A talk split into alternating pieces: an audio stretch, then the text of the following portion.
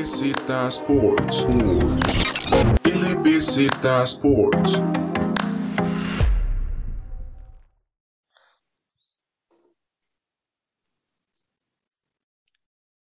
Hola, muy buenas, bienvenidos a otro podcast de LBZ Sports. Como es de costumbre, volvemos con la NFL. Vamos a repasar con ustedes la ronda divisional, una ronda muy interesante donde los cuatro partidos son definidos prácticamente ahí o, tuvieron gran impacto los kickers. Vamos a hablar de eso más adelante. Y como es de costumbre, me acompañan David Loaiza, Andrés Biaud y tenemos un invitado especial en Nayida Aguilar, que nos ha acompañado veces algunas veces anteriores y aquí está con nosotros. ¿Cómo están? Todo bien, ¿cómo están todos? Pura vida, gusto saludarlos. Pura vida, pura vida, Najid. Eh, un gusto volverlo a compartir aquí el espacio eh, y hablar de NFL un ratito.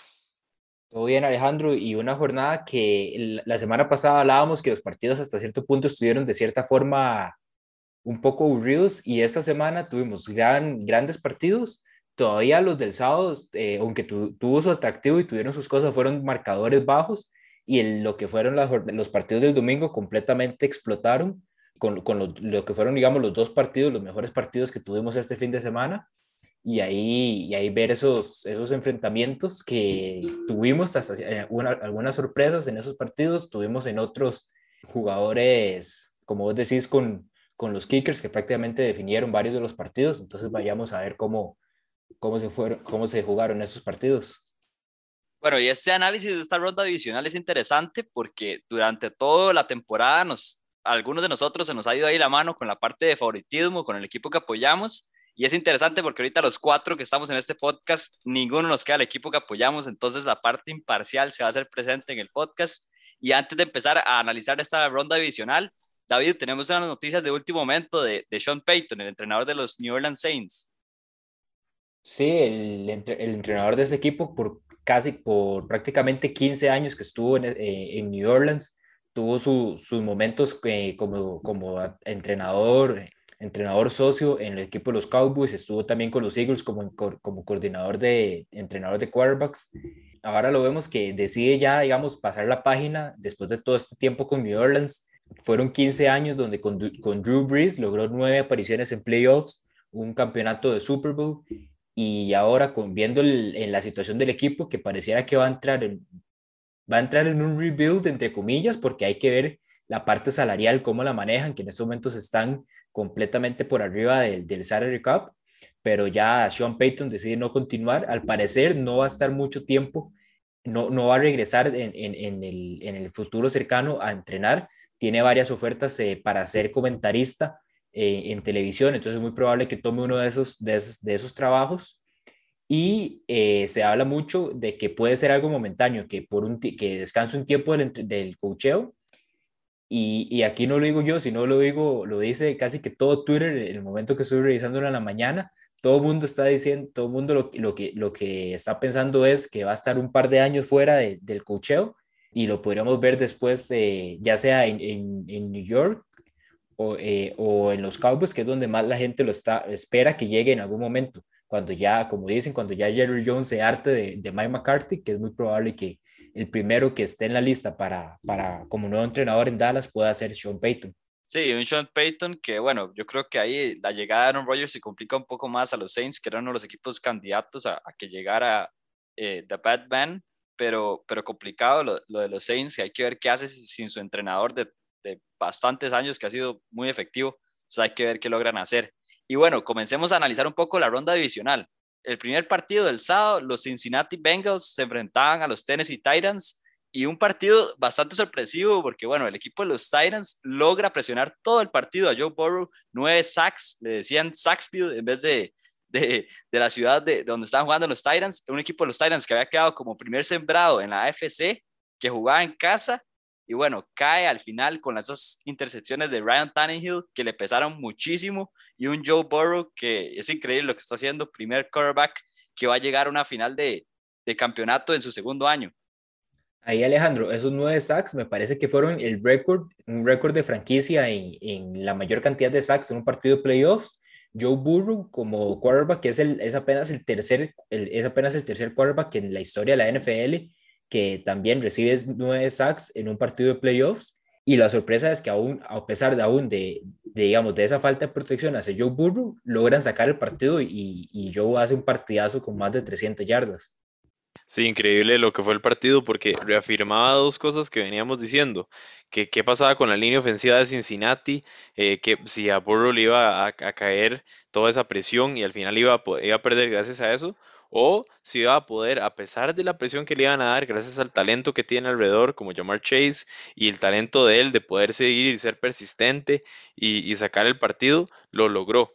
Y yo creo que también, aparte de elogiar lo que hacen los Bengals, creo que es como para analizar lo que hacen los Titans, que eran el primer sembrado, era un equipo que, era como su, su, prioridad era correr y luego pasar, tenían su, una buena defensa, y el problema fue que el quarterback no jugó bien, y, y si tu quarterback no juega bien y el otro hace un muy buen partido, la mayoría de las veces vas a perder. Y eso fue lo que le pasó a los Titans. Tannehill se equivocó en los momentos donde no se tenía que equivocar y le entregó la bola a Burrow, que es un quarterback excepcional, de los mejores yo creo que ya ahorita de la liga, y pudo sacar el partido. Sí, a mí me parece que este fin de semana el manejo del reloj de casi todos los quarterbacks perdedores pues deja mucho que desear. En ese partido Tannehill le pasó exactamente lo mismo, no cuidó, no cuidó el, el balón lo suficiente para poder pues darle una oportunidad a su equipo, ¿verdad? Para mí, pues se consolida llamar Chase como, como un receiver top de la liga, ¿verdad? La verdad es que ha estado haciendo grandes cosas, rompiendo todos los récords de, de, los rookies y, y, la verdad, pues cumpliendo su palabra, ¿verdad? Antes del inicio de la temporada, habla, hablar antes de cualquier cosa es lo más sencillo, pero Jamar Chase ha estado respondiendo pues con acciones todo lo que, todo lo que él decía de, él mismo, ¿verdad? Y bueno, Cincinnati es un equipo que es muy bonito de ver, muy interesante. Burrow no termina con ningún, con ningún touchdown, pero las tres intercepciones a Tannehill eh, hacen, hace que, que, sea muy difícil ver un partido que, que, se mantuvo pues muy parejo hasta el final, pero en un partido playoffs, tres intercepciones fijo van a pesar. Fijo van a pesar y, y, y bueno, Cincinnati gana de visita y hace que la final de conferencia pues para el partido que, se venía el domingo se jugara también la, la, localidad de la misma. Así que va de visita otra vez Cincinnati y bueno, y ahora más adelante vamos a hablar un poco de, de ese partido el próximo fin de semana. Primer partido que gana un quarterback teniendo nueve sacks. Entonces, ese dato también importante de, lo que hizo Burrow en, ese partido, algo que no se ve y yo creo que hace 10 años jamás alguien hubiera eh, pensado que con nueve sacks un quarterback podía ganar un partido. Y ahí, aunque Najib menciona que aunque Burrow no logra, digamos, conseguir ningún pase de anotación de touchdown, sale, como decía, con más de 300 yardas y, en cada ocasión lograba por lo menos dejar en buena posición al equipo para que McPherson eh, anotara el gol de campo, que de hecho fueron cuatro para McPherson en ese partido, y el touchdown que vino por intermedio de Joe Mixon. Este equipo de, los Bengals, aunque en realidad bastante de las armas, digamos, Jamar Chase, T. Higgins, Joe Burrow, son jugadores muy, muy jóvenes, eh, y, y, digamos, lo, lo, hablaremos tal vez un poco más en el momento de las predicciones. Eh, son jugadores muy jóvenes y que yo siento que los vamos a estar escuchando en, estas zonas de playoffs eh, de aquí en adelante por lo menos unos 6, 7, tal vez 8 años. Bueno, del lado de los Bengals, McPherson, además de eso, es un rookie, ¿verdad? Increíble lo que sí. está haciendo como rookie, como dicen, el hielo en las venas. Y, y un equipo de, de, los Bengals que, que me hace preguntarle a ustedes, ¿es este el mejor core de receivers que tiene la liga, porque tiene a T. Higgins, Jamar Chase y además de eso Tyler Boyd, que no es nada malo tampoco. Un T. Higgins que pasa muy desapercibido, tuvo 96 yardas en este partido. Y bueno, no sé si se acuerdan lo que hacía con, con Trevor Lawrence en el equipo de Clemson, es un jugador que tiene mucho potencial también, muy joven. Entonces este equipo de los Bengals va a estar complicado para las otras temporadas. Sí, para mí no, no es el mejor, o sea, es un muy, es un muy buen cuerpo de receptores, pero no es el mejor de la liga. Eh, yo pensaría que si todos estuvieran saludables. Eh, obviamente el, el, de Tampa es, es muy, muy bueno. Eh, y a mí me encanta el de los Rams. Me parece que es un, que es un, que es un core de, de, de receptores bastante completo. ¿verdad? Igual hablando, igual hablando de receptores jóvenes, también eh, en cuanto a receptores jóvenes, sí los vemos tal vez como un, como un grupo en sí, eh, los vemos a ellos como uno de los top, porque vemos, digamos, tal vez el caso de los Minnesota Vikings que tienen a Justin Jefferson, pero por el otro lado también es, es Adam Thielen que ya está con, con sus años en, en, la NFL. Unos Cowboys con Michael Gallup y CeeDee Lamb y, y, una Mari Cooper que también tiene, tiene sus años y, diría que el futuro más que todo de los Cowboys va, va por el lado de CeeDee Lamb. Eh, entonces, entre, como, como un grupo, como receptores de, de, de, de juventud, los Bengals eh, sí, sí tienen mucha proyección con estos dos, principalmente con Chase y T. Higgins. Usted dice que los Cowboys tienen futuro, entonces. Es que yo no veo ninguno, digamos. De eso espero yo como aficionado. Qué dicha, que yo dije que, qué dicha que yo dije que este podcast no se metía en los colores, ¿verdad? Esta es... Bueno, yo, yo, yo, yo, estoy preguntando es que dijo que era el futuro de los Cowboys, entonces yo, yo quería entender cuál futuro, nada más, para, para, para ver de qué estábamos hablando. Yo, yo, yo, todavía, yo todavía confío en Dak y en, y en Dak y en Siri y, y, y, hasta cierto punto Michael Gallup para ver si lo retienen o no. Eh, pero a mí lo, lo, que todavía no me termina de convencer con los Cowboys es, es, el head coach Mike McCarthy. Eso es lo único que, que para mí si, si, si se hiciera ese cambio esta temporada, tal vez la próxima, porque siento que nos iría mejor que, que en esta, obviamente, pero sí hay, hace falta mucho como para estar en uno de esos equipos para campeonato.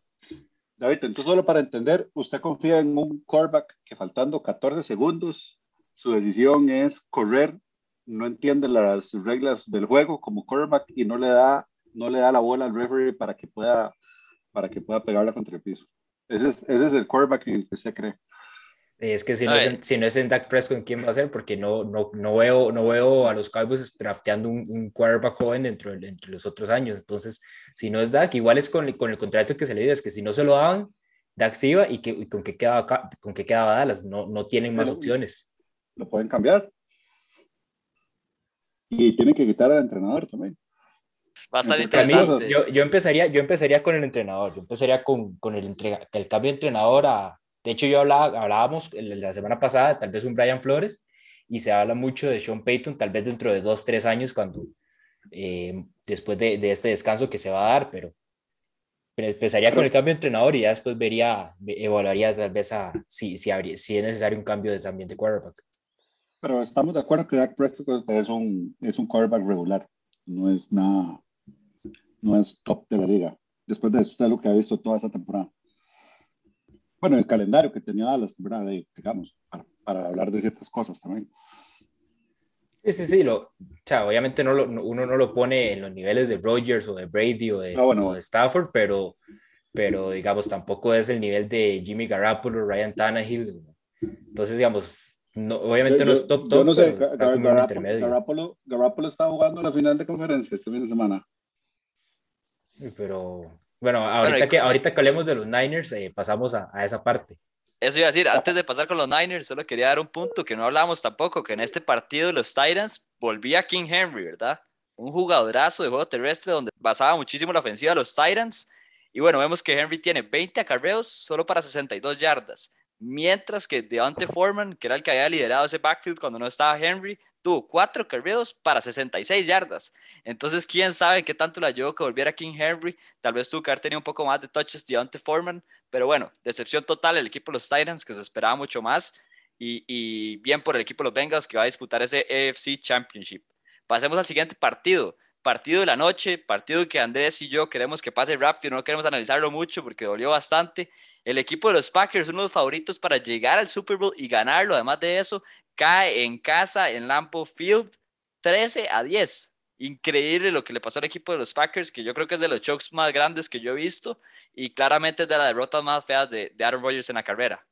Un partido que empezó 7-0 en la, eh, prácticamente en el primer drive y después se mantuvo en ese marcador hasta, casi que hasta mitades del tercer cuarto, donde los, los Niners consiguieron un gol de campo para ponerse de ellos, pero eh, fue un partido que como, como dicen ustedes, en realidad ese marcador 10-13 y, y, después de esa primer drive que, con el que consiguen un touchdown los, los Packers estuvo, estuvo bastante regular y bastante aburrido hasta, hasta que llegó el cierre del partido.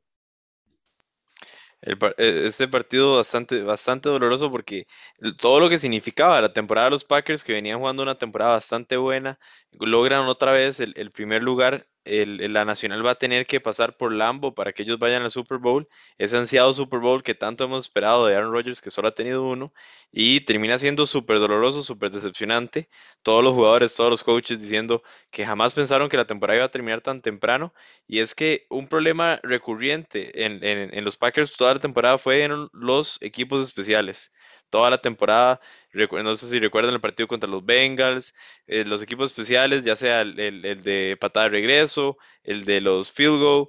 Cualquier, cualquier equipo especiales en cualquier estancia fallaron en algún momento para los Packers y era la mayor preocupación.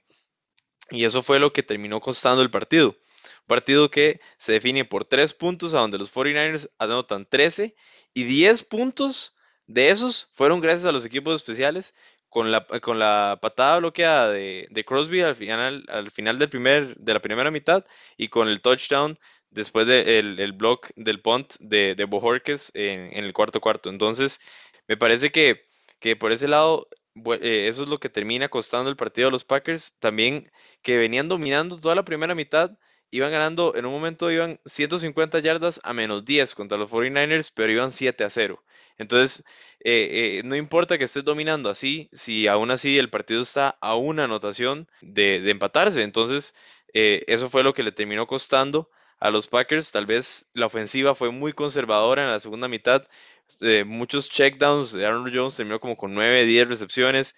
Eh, solo Aaron Jones y Davante Adams le estaban dando la bola. A los demás, De Guara le suelta un pase a Rogers y no, no lo vuelve a, a targetear. Entonces, por otro lado, también la ofensiva tiene su, su, su gran share of blame de, de, por qué perdieron y la defensiva fue espectacular.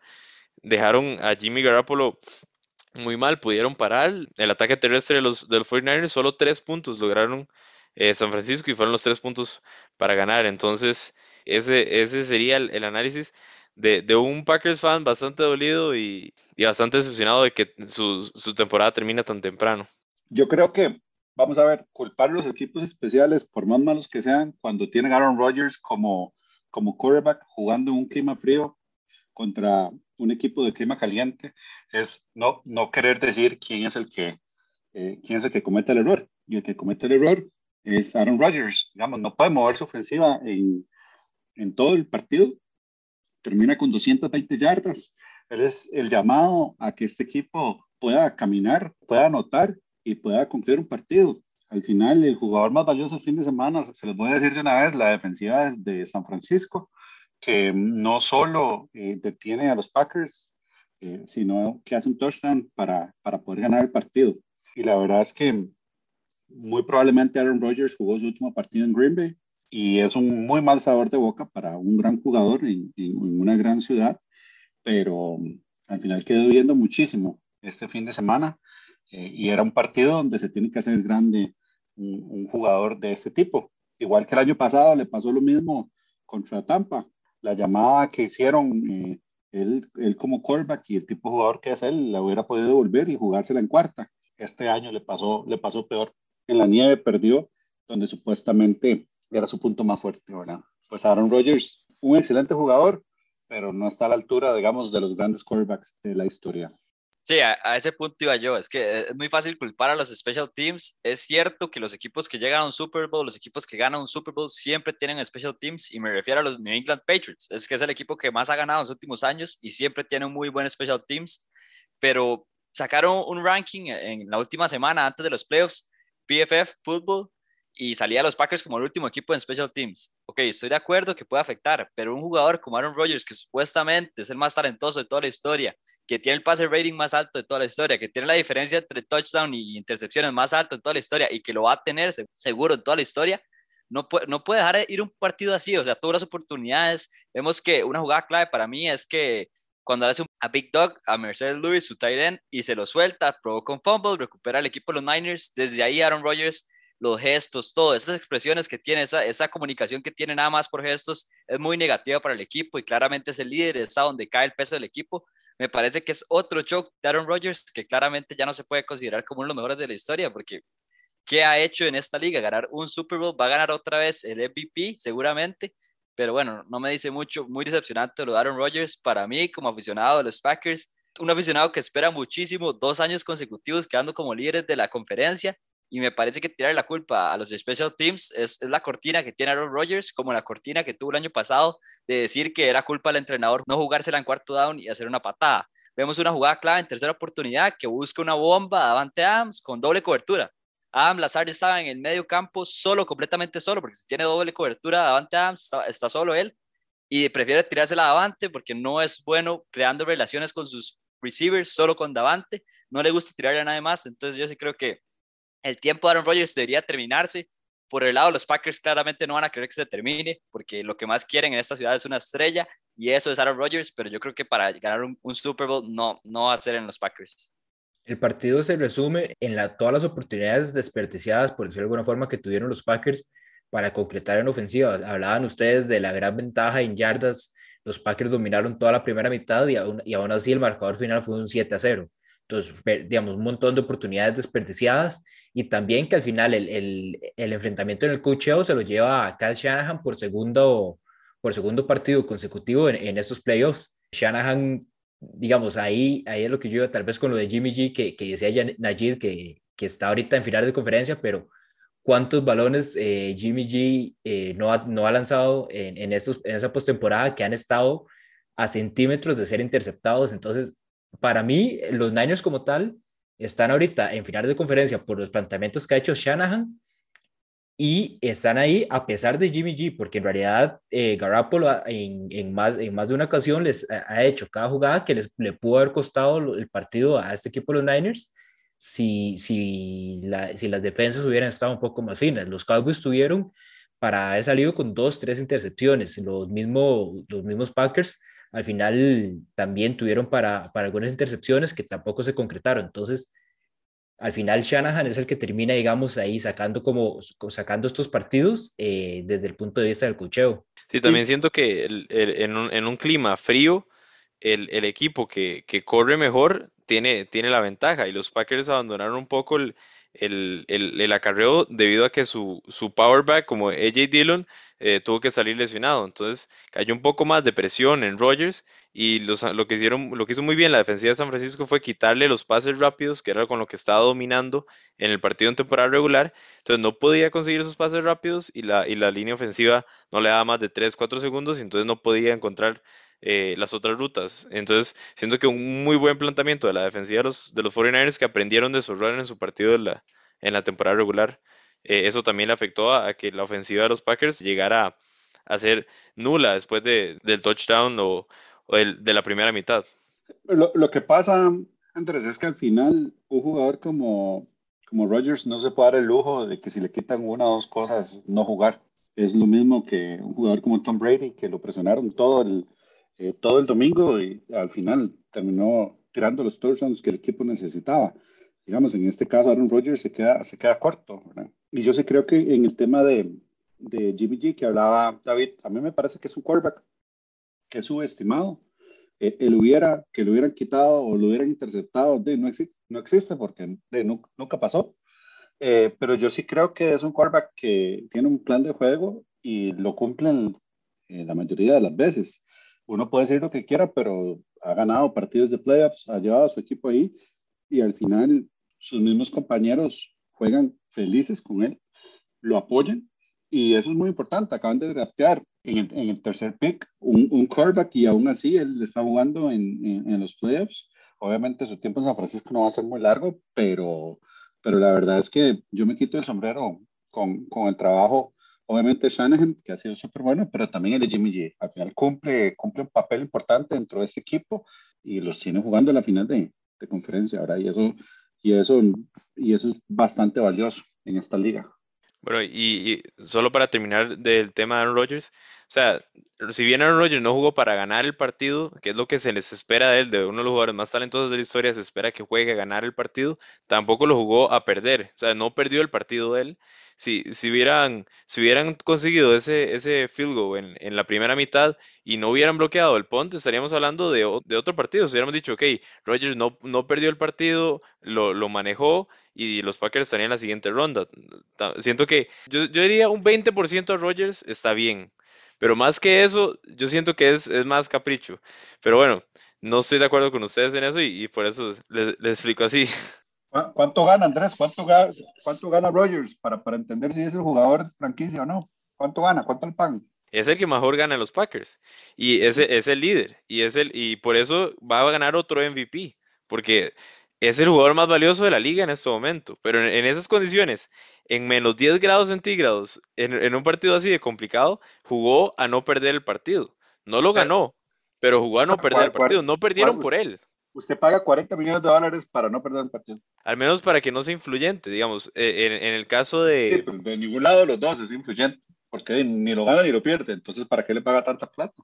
Primero que nada, esto no es nuevo. Aaron Rodgers ha jugado así toda la vida, a no perder el partido. O sea, vemos las jugadas clutch de Aaron Rodgers y sí, contra los Lions en temporada regular, una ahí contra los Vikings, contra los Bears. Muy fácil hacer estas jugadas clutch en temporada regular. Pero en realidad yo hubiera preferido que Aaron Rodgers hubiera perdido el partido intentándolo. Ese es mi punto. Yo hubiera preferido que hubiera tirado una intercepción por una jugada positiva de la defensiva o algo. Pero es que ni siquiera lo intenta. Vemos que en terceras oportunidades la tiraba afuera, hacía pases que claramente no eran atrapables porque le da miedo que le intercepten pases, le da miedo de perder ese récord de que tiene, de que muchos touchdowns, muy pocas intercepciones y prefiere crear esa idea, Andrés, que es lo mismo que, que dice usted. O sea, no hacer nada para ganarlo que perderlo, es lo mismo. Uno no ve esa actitud en jugadores como Tom Brady, en jugadores como Patrick Mahomes, Josh Allen, acá eso a ellos les importaba si le interceptaban un pase. Eso, es- eso es un atributo bastante positivo de los, de los que tienen que tener memoria corta. Joe Burrow al principio de la temporada fue el quarterback con más intercepciones y terminó siendo para mí candidato top 3 para el MVP. O sea, pre- prefiero un quarterback así a un Aaron Rodgers que es demasiado conservativo, que prefiere echar culpas al special teams o echar culpas al entrenador, que tomar un poco de, de responsabilidad y decir, ay, sí, me equivoqué, tiré una intercepción o lo que sea, pero que haga algo. Y bueno, con esto pasamos al siguiente partido y les quería dar una comparación. Un jugador que nadie dice que es tan talentoso como Aaron Rodgers, Matthew Stafford, se le estaba cayendo todo el partido, le está cayendo toda la ciudad encima y estuvo clutch con su jugador más importante, con Cooper Cup, lo encontró dos veces y puso un, una patada para que, para que Gay le ganara el partido a Tampa Bay y eliminara a los campeones. Entonces, por esa parte, Matthew Stafford le ganó la semana a Aaron Rodgers, tanta, tanta rivalidad en esa división.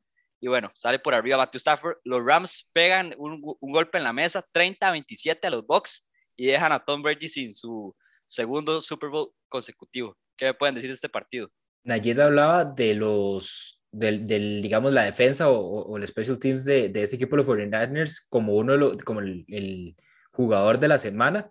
Y para mí no sé si dárselo a Stafford o, o a Cooper Cup, que tuvieron partidos brutales, eh, muy parecidos ya, digamos, este, estos Rams muy parecidos a los Rams que vimos la, al principio de la temporada. Cooper Cup 180 yardas, eh, Matthew Stafford con, más de 350 yardas con los pases de touchdown que tenía que poner, un pase, un touchdown por la vía terrestre. Y importante también resaltar el trabajo de Odell Beckham Jr. con 69 yardas, un jugador que lo adquirieron a mitad de la temporada. Y Von Miller en el, aspecto defensivo también tuvo un partidazo que, digamos, ayudó mucho a, sacar la victoria. Al final, como decir, los Rams en la segunda mitad, digamos, pierden un poco el dominio y los y los y los y ese equipo de los Buccaneers trataron como de, de conseguir ese de conseguir esa esa remontada. Ya se hablaba mucho en redes sociales eh, de que los Rams iban a ser una nueva víctima eh, de Tom Brady, pero al final logran sacar el partido y se salvan, como llaman, por, por apenas, ¿verdad? Sí, un equipo de los Rams que fue dominante durante todo el partido y vemos que empiezan los errores. Decía David que quién era el MVP de este partido, Matthew Stafford o Cooper Cup yo se lo daría a Matthew Stafford por ese fumble que fue el, que le creó momentum al equipo de los Bucks. Jugadorazo Cooper Cup de los mejores de la temporada, pero bueno, se equivoca en ese momento y el equipo de los Bucks viene, viene atrás sin su línea ofensiva titular, sin Tristan Wirfs, que es uno de los mejores tackles ofensivos de la liga, sin el otro tackle que es Smith. Entonces, bastante complicado rescatarlo de los Bucks, pero claramente el año pasado todo el mundo se le puso sano al final y este año todo el mundo al final se le puso lesionado. Entonces es mucho más complicado de esa forma y claramente le pesó que no estuviera Antonio Brown ni Chris Godwin y tampoco los jugadores de la línea ofensiva. ¿Y vieron el mensaje que les dejó Antonio Brown en redes sociales después del partido? No solo eso, Antonio Brown lleva haciendo bulla desde hace rato, después del partido, puso Box Eliminated y después dijo que quiere jugar con Lamar Jackson, entonces hay que ver. Sí, pero bueno, ¿qué se puede esperar de un jugador disfuncional como Antonio Brown? Digamos, no, no, ya nada impresiona. Yo creo que no vuelve a jugar un partido en la liga, este, por más talentoso que sea. Pero bueno, regresando al partido, eh, me parece que Matthew Stafford es un jugadorazo. Estaba en un muy mal equipo y ahora en un muy buen equipo demuestra, digamos, primero, que es un buen líder y segundo, que tiene uno de los mejores brazos de la liga, definitivamente. Uno, después, después de ver ese, ese pase final con la facilidad con que lo tira y bueno, y con el tiempo, el, el, jugador más valioso del partido fue el coordinador defensivo de Tampa, que permite un pase largo con tan pocos segundos, ¿verdad? Igual que el de Búfalo en el otro partido de la noche, porque sí, todos hablamos de, que todos son muy talentosos, los quarterbacks y los receivers, pero al final la defensiva estaba ahí y tuvieron que haber hecho pues una parada, simplemente, ¿verdad? Este, eh, Alejandro y yo estábamos viendo el partido juntos, eh, yo, yo sí creo que se le fue por poco a Tom Brady, con, todo, con todas las excusas que le hizo falta su tackle, que le hizo falta sus receivers, que le hizo falta media humanidad, The GOAT estaba ahí, empató el partido. Creo que la defensiva de San Luis hizo un partidazo. O sea, Aaron Donald y Bob Miller, la verdad es que no pararon de presionar y, y eso para Tom Brady es lo, lo, más complicado, sobre todo cuando el juego se, se torna bastante físico.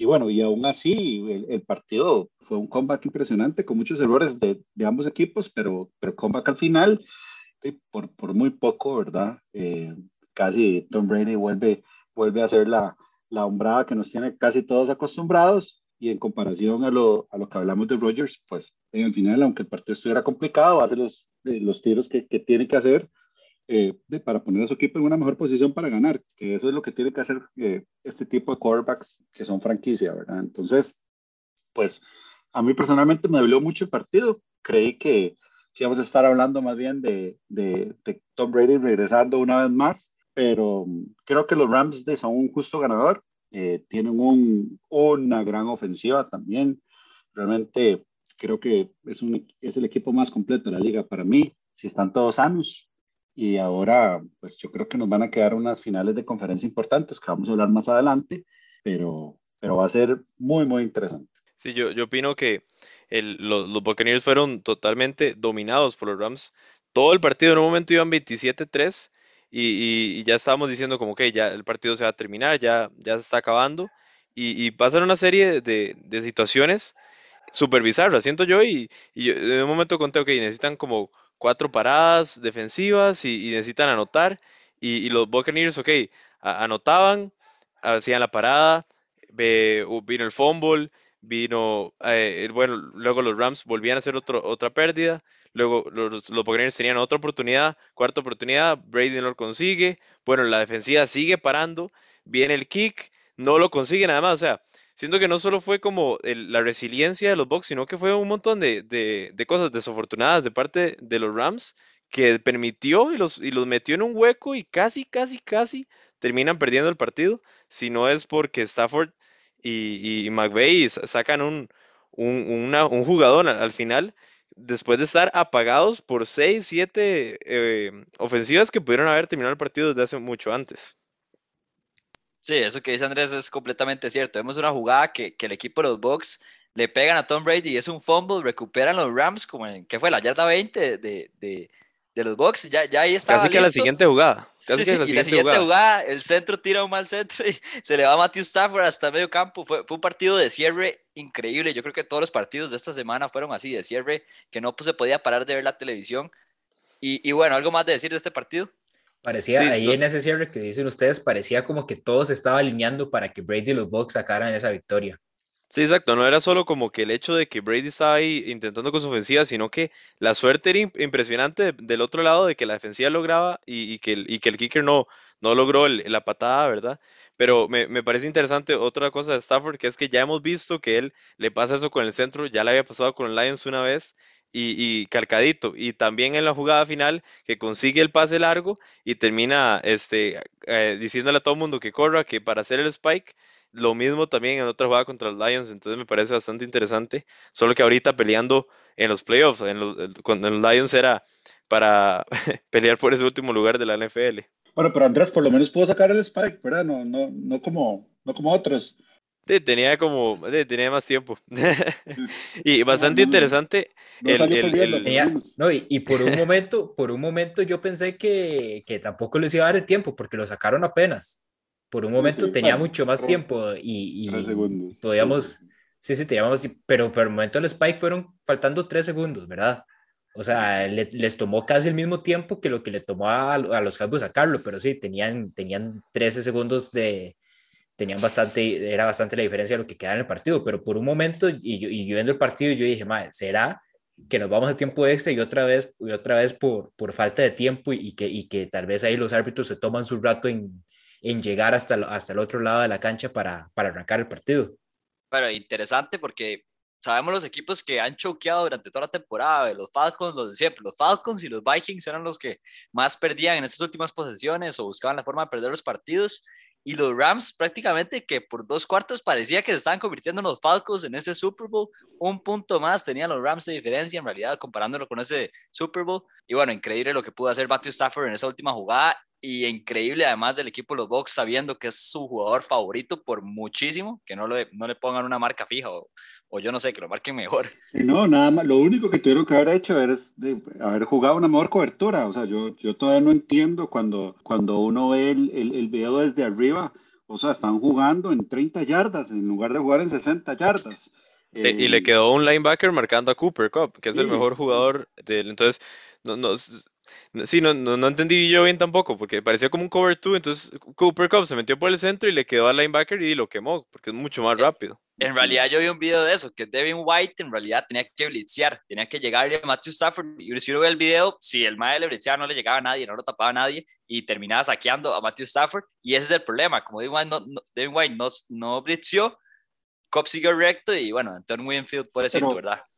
Lo que pasa es que, eh, digamos, yo, yo ni siquiera entiendo para, para qué blitzearlo. O sea, estaban, estaban en una posición súper desventajosa, no podían, ya se estaba acabando el tiempo. En momentos del partido estaba del lado de los Buccaneers. Lo que tenían que hacer era que se acabara. Es lo, que, lo único que tiene que hacer la defensiva era no darle la oportunidad de avanzar más de 40 yardas y ninguna jugada grande. Es igual que la defensiva de Buffalo en, en el partido de la noche. O sea, yo realmente, pues obviamente ellos están ahí y uno está acá comentando, pero, pero, pero es inexplicable, es inexplicable porque eh, vos lo que tienes que hacer es cubrir en ese momento y, y, no, no permitir ese tipo de jugadas. De una vez que, que Nayid empezó a hablar del equipo, del partido de los, de los Bills y, y, los Chiefs, pasemos ese partidazo, mm. o sea, vemos que, que empezó ese, esa, ese domingo con ese partidazo de, de Rams Box y terminamos cerrando con este otro partidazo de, de Chiefs Bills Patrick Mahomes contra Josh Allen, dos de los mejores quarterbacks jóvenes, dos de los mejores quarterbacks en general de la liga. Termina ganando el equipo de Kansas en overtime 42 a 36. ¿Qué les pareció este partido? Creo que fue exactamente lo que todos estábamos esperando. No decepcionó absolutamente nada. Todos queríamos ver a los dos mejores quarterbacks en un partido así de muchos puntos y eso fue lo que tuvimos y creo que toda la afición de la NFL, eh, bueno, tal vez excepto los Bills, está bastante contenta después de ver ese partido. Lo único con lo que yo siento que, que hubo como un, como un sentimiento, no sé, con lo único que yo siento que tal vez la, la afición de la NFL tal vez no, no quedó del todo contenta es y que se quejaban mucho en redes sociales era que tal vez no, le, no hubiera tenido la oportunidad eh, Josh Allen de responder a ese, a ese, a ese touchdown. Incluso algo que se, habla, se hablaba también hace dos años cuando los Chiefs quedaron eliminados ante los Patriots en una situación muy similar, que en ese año los Chiefs sí pusieron una propuesta para cambiar las reglas del overtime. Y aquí más bien yo les pregunto a ustedes, ¿dejamos las, el overtime como está o, hacemos igual, igual cantidad de posiciones? ¿Cómo, ¿Cómo manejamos el overtime? Porque mucha gente quedó, quedó descontenta con, con eso, y que Josh Allen quedara eliminado así a pesar de, de, haber controlado mucho el partido. Eh, yo, yo no tocaría nada, el problema es que la defensiva no puede parar a nadie. O sea, si Josh Allen no toca la bola, no es, no es por un tema de regla. No, no toca la bola porque no pueden hacer tres paradas. No, pero es una regla bastante injusta. Al, final, yo, yo no estoy tan claro que sea injusta, la verdad. Creo que, que, bueno, primero es suerte y después cada equipo, según la suerte que escogieron, de, tiene que hacer lo que les toca. En este caso, la, la, defensiva va a hacer una parada. Si una defensiva no puede hacer una parada, no puede, no puede jugar en la final de conferencia en realidad viendo estadísticas, solo un equipo ha ganado cuando pierde el cointos. O sea, vemos que es 90% probabilidad que el equipo que gana el cointos gana. Entonces creo que... Sí, pero no, no, de acuerdo, pero es que esa estadística no dice cuántos equipos ganan cuando meten solo un touchdown, ¿verdad? O sea, y, y, no son tantos tampoco. Y sí, esa, esa, esa, esa, final, esa final de conferencia de Kansas City, Alejandro se acuerda muy bien, ¿verdad? Este, porque fue, fue, fue, fue un partidazo, yo creo que el segundo mejor partido de la historia y el que vimos el domingo pasado el tercero y el mejor siendo el 28-3 del comeback, ¿verdad? Pero eh, yo con la regla, la verdad es que no tengo mayor tema. Creo que cada equipo está, tiene que hacer lo que les toca. Uno juega la ofensiva, el otro la defensiva y tienen que, y tienen que pararlos. Eh, y otros los equipos especiales, ¿verdad? No los olvidemos. Es importante, ¿verdad? Claro, Exacto. O sea, en este caso sí, ¿verdad? Pero, el equipo no por ahí van a perder el partido, pero de acuerdo, de acuerdo Andrés. Pero para hablar un poco de, del partido, yo, yo, yo sí creo que es un clásico, se acaba de convertir en un clásico. Eh, creo que la liga le ayuda muchísimo, lo que decía, lo que decía Andrés tiene toda la razón, o sea, lo que todo el mundo esperaba, y eso pues hace que, que los fans se emocionen muchísimo, que la liga crezca a nivel mundial, es algo que la gente va a seguir hablando por, por muchísimo tiempo. Yo creo que Josh Allen en este partido se consolidó como un, un quarterback top para la gente que todavía tenía, tenía algunas dudas. A mí me gusta más él que Patrick Mahomes. Me parece que es un jugador particularmente para mí, ¿verdad? Que, que, que tiene pues la misma potencia de brazo, un accuracy parecido, es muchísimo más grande y digamos, corrió para 60 y resto yardas. Eh, cada vez se convierte más en una doble amenaza y creo que este equipo de, de los Bills pues está para más. Ojalá que no les pase lo, lo de la década de los, de los 90, ¿verdad? Que cuatro Super Bowls sin, sin, sin, ninguno, que siempre llegaban, se quedaban muy cerca. Creo que no es el, la última partida en playoffs que los vamos a ver a estos dos quarterbacks jugar en contra. Eh, por ahí se decía que es el nuevo Brady Manning. Yo creo que tiene bastante razón. E, estos dos equipos, la verdad es que son, son equipos muy, muy, muy balanceados, con, con un core importante que va a costar que se pierda, sobre todo porque eh, al final y al cabo todo el mundo está para ganar en la NFL, ¿verdad? Y, a, mí, lo que me deja, lo que me deja este partido es eso que, que, digamos, los Bills y los Chiefs sabemos que van a estar llegando a cada vez que puedan a estas instancias, ya sea eh, de finales de conferencia, si no es que se topan antes.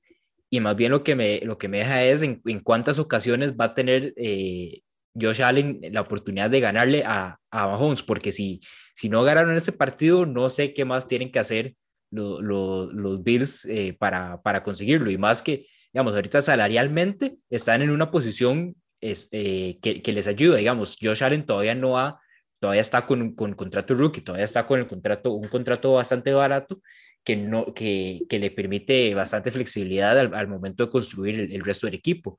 Pero habría que ver entonces, eh, digamos, eh, qué, le hace falta, porque, digamos, lo, lo, diríamos que lo que le hace falta es poder frenar en algún momento, el, poder frenar en overtime o que en 13 segundos Mahomes no te, no te recorra casi toda la cancha. Pero hemos visto lo que, lo, lo que es Mahomes y en realidad, o sea, es decir, ¿Qué es lo que les falta? ¿Frenar a Mahomes? No sé cuántos equipos han logrado hacer algo así, aparte de los Buccaneers la temporada pasada. No, que ahora que, que mencionó Chandy, ¿cuál es el mejor equipo de receptores de la liga? Para mí es el de los Chiefs. Contienen a, Travis Kelsey y a, a Tariq Hill y a Michael Harman. Y entonces eh, eso es lo que hace que no solo, que como que dice Najid, bueno, Josh Allen puede ser más talentoso o, se puede ver mejor. Bueno, es que Mahomes no solo es que él es muy bueno, sino que está en una muy buena situación, con una muy buena ofensiva. Y Andy Reid, que le pone los schemes perfectos para que él pueda este, relucir. Entonces, eh, ese, también creo que es algo de lo que me deja el partido, que es como no solo importante, si no es el quarterback, sino todo lo que está alrededor. Y, yo siento que quien sea que ganaba el Cointos, ganaba el partido. Entonces, el error de Josh Allen, lo único malo que hizo en todo el partido fue eh, no escoger Head o Tails, cualquiera de los dos que, que tenía que decir. Ese fue, y, por eso perdió. Entonces, tal vez en, en la NCAA, en, en, el universitario, han tratado de, de, ver otras maneras del overtime y así. Entonces, yo creo que juegan, sí. Juegan, juegan a dos lados, digamos, juegan a dos ofensivas, una de cada equipo en, la NCAA. De acuerdo. Creo que, creo que la NFL puede explorar Creo que la NFL puede explorar y, y, ser como su, su, conejillo de indias el, el universitario, ¿verdad?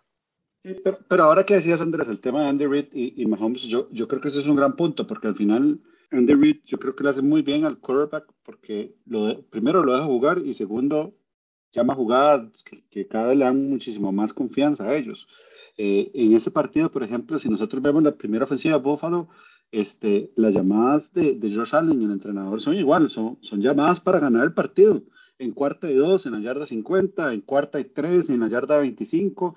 Entonces la confianza de tus jugadores va creciendo, la confianza del equipo en el quarterback va creciendo y al final terminamos con, con un partidazo.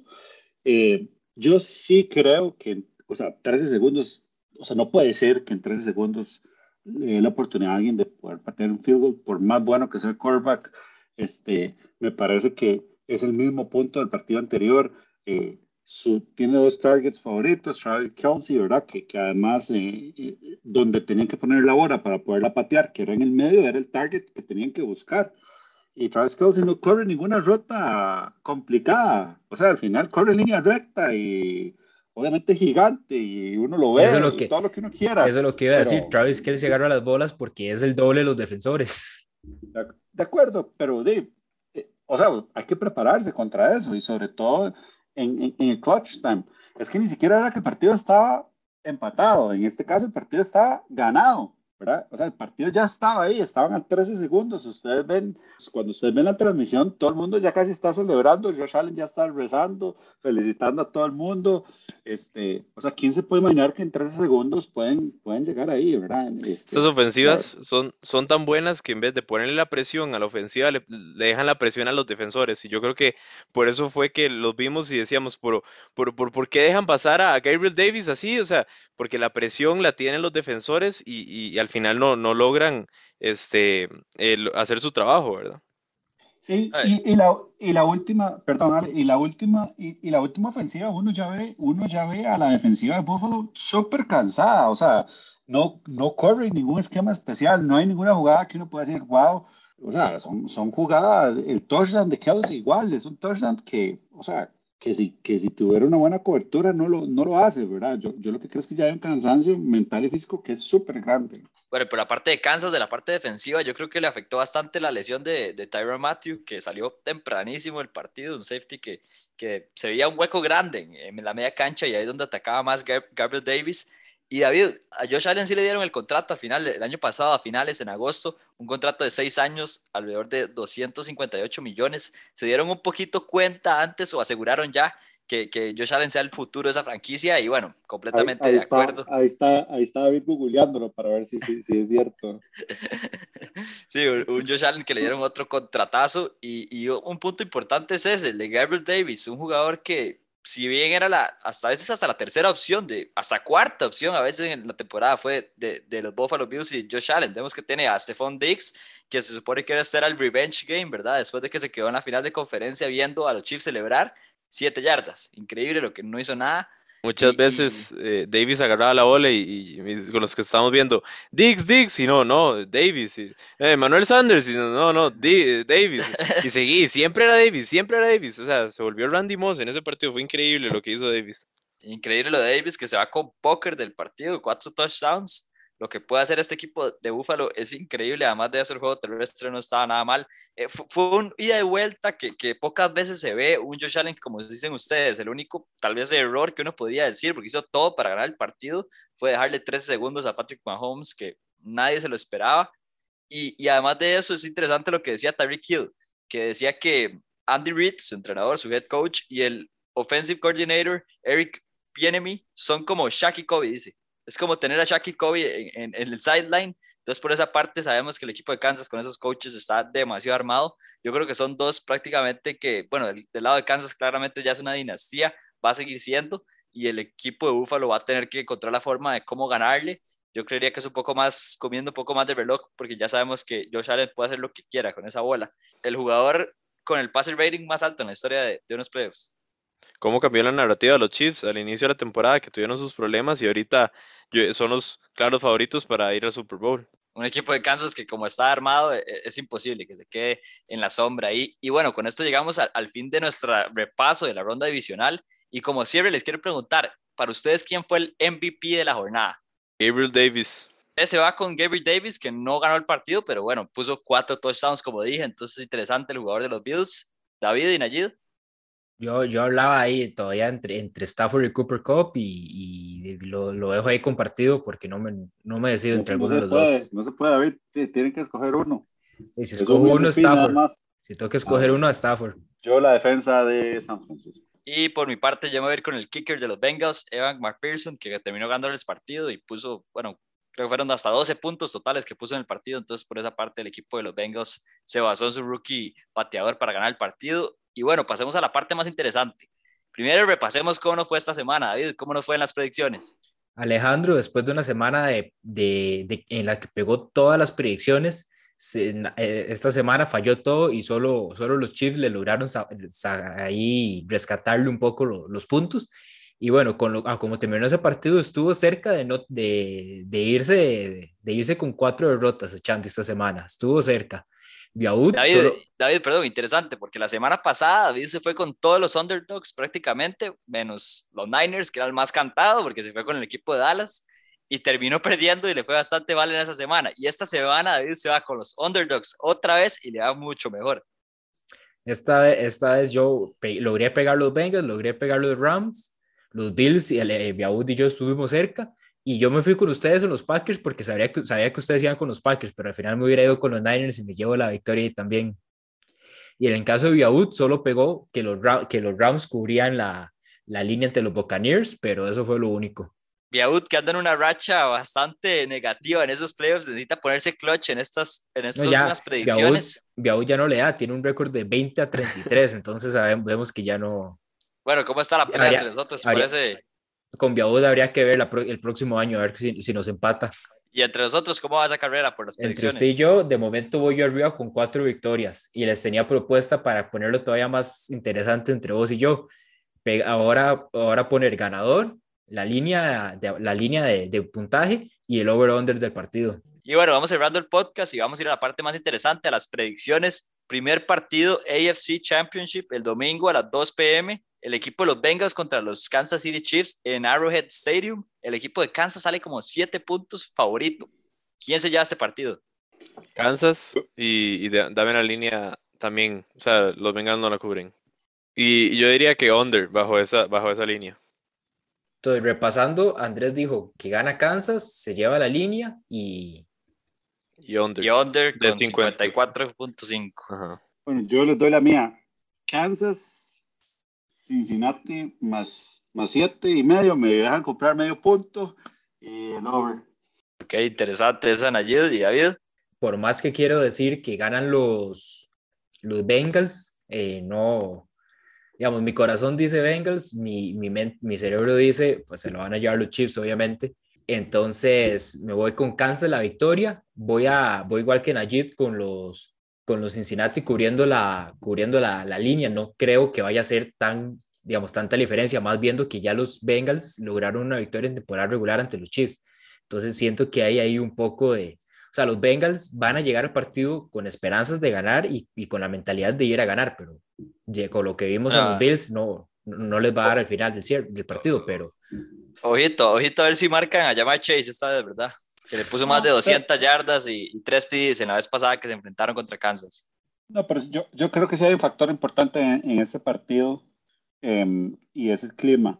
Kansas va a estar muy frío y Cincinnati no está acostumbrado a jugar bajo ese, bajo ese esquema y cambia completamente eh, la bola, los golpes, todo es, es otro tipo de partido. Y para mí ahí está el edge de, de por qué Kansas va a ganar.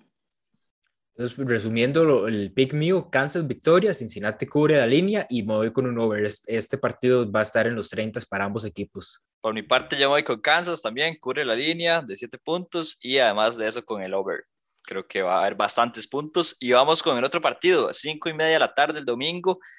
San Francisco 49ers contra el equipo de los LA Rams, partido divisional increíble. Tres puntos y medio como favoritos el equipo de casa, el equipo de los Rams. ¿Quién, quién se lleva este partido? ¿Será que los Rams ganan su, su cuarto partido de playoff de eliminación seguido? Eh, los Niners.